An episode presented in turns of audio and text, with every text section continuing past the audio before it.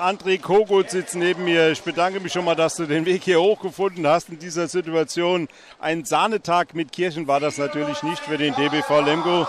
Dieses Ergebnis 33 zu 19 entspricht wohl dem Spiel und der Spielstärke beider Mannschaften, oder? Was meinst du? Ja, natürlich. rhein löwen haben verdient gewonnen und äh, ich denke mal auch in dieser Höhe, weil sie es einfach ein bisschen cleverer gemacht haben und äh, viele einfache Tore erzielen konnten, die uns äh, eigentlich gar nicht gelungen sind. Wir fast für jedes Tor uns äh, abrackern mussten. Ich denke, es gab nur eine Gegenstoßmöglichkeit, die habt natürlich auch genutzt. Ansonsten waren es die Rhein-Neckar-Löwen, die das Spiel hier dominiert haben. Man muss schon sagen, mit einem alles überragenden Andy Schmidt. Ja, klar, Andy, das ist der spielentscheidende Mann, denke ich, bei den Rhein-Neckar-Löwen. Und ja, er hat es heute mal wieder bewiesen, aber, aber da verstehe ich halt auch nicht, äh, warum wir es nicht schaffen, äh, so einem Spieler dann halt auch mal im Spiel ein bisschen weh zu tun. Aha.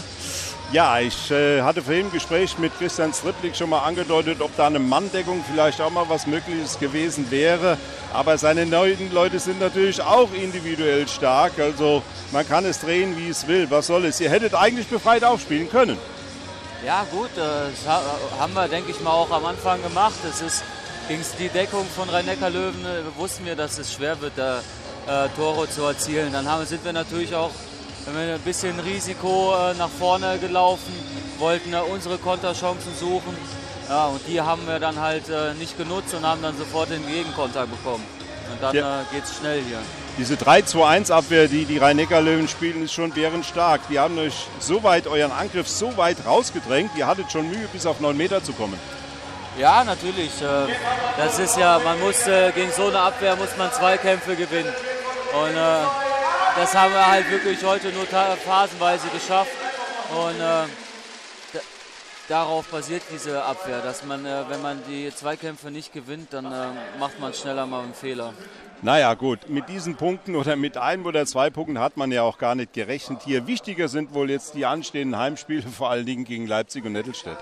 Ja, natürlich. Ähm, ich denke mal, äh, wer ein bisschen was vom Handball versteht, der, der weiß, dass es hier sehr schwer ist, Punkte zu holen. Und äh, klar, äh, wir müssen jetzt weiter nach vorne blicken und uns knallhart jetzt alles geben für für Leipzig, dass wir jetzt in zwei Wochen das Spiel haben und äh, sag mal, das sind die wichtigen, das sind die Big Points. Äh, Leipzig und ganz klar Lübbecke, das äh, sind so Mussspiele und da werden wir alles äh, versuchen, um da die Punkte zu behalten. So ist es und danach wird sich die Spielstärke des TBV ausrichten. Fünf Wochen Pause hattet ihr.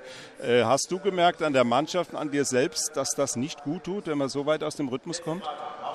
Ach, das ist, es ist halt schwer, dann, wenn man mit drei Neckarlöwen dann erstmal so ein Gradmesser hat. Äh, ähm, ich, natürlich äh, hat, haben wir ungern so eine lange Pause gehabt, weil äh, da findet quasi eine dritte Vorbereitung statt.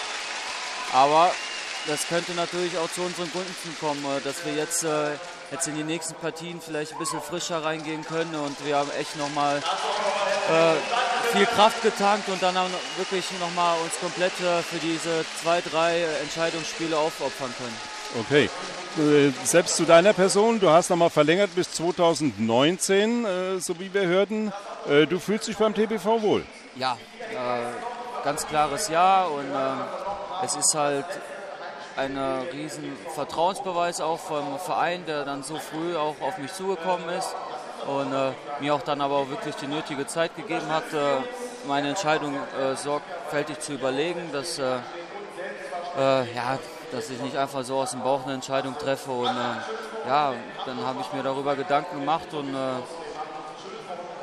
bin zu dem Entschluss gekommen, dass ich mich beim TBV sehr wohl fühle und ich denke, dass wir in den nächsten paar Jahren vielleicht ein bisschen weiter nach oben klettern können zusammen.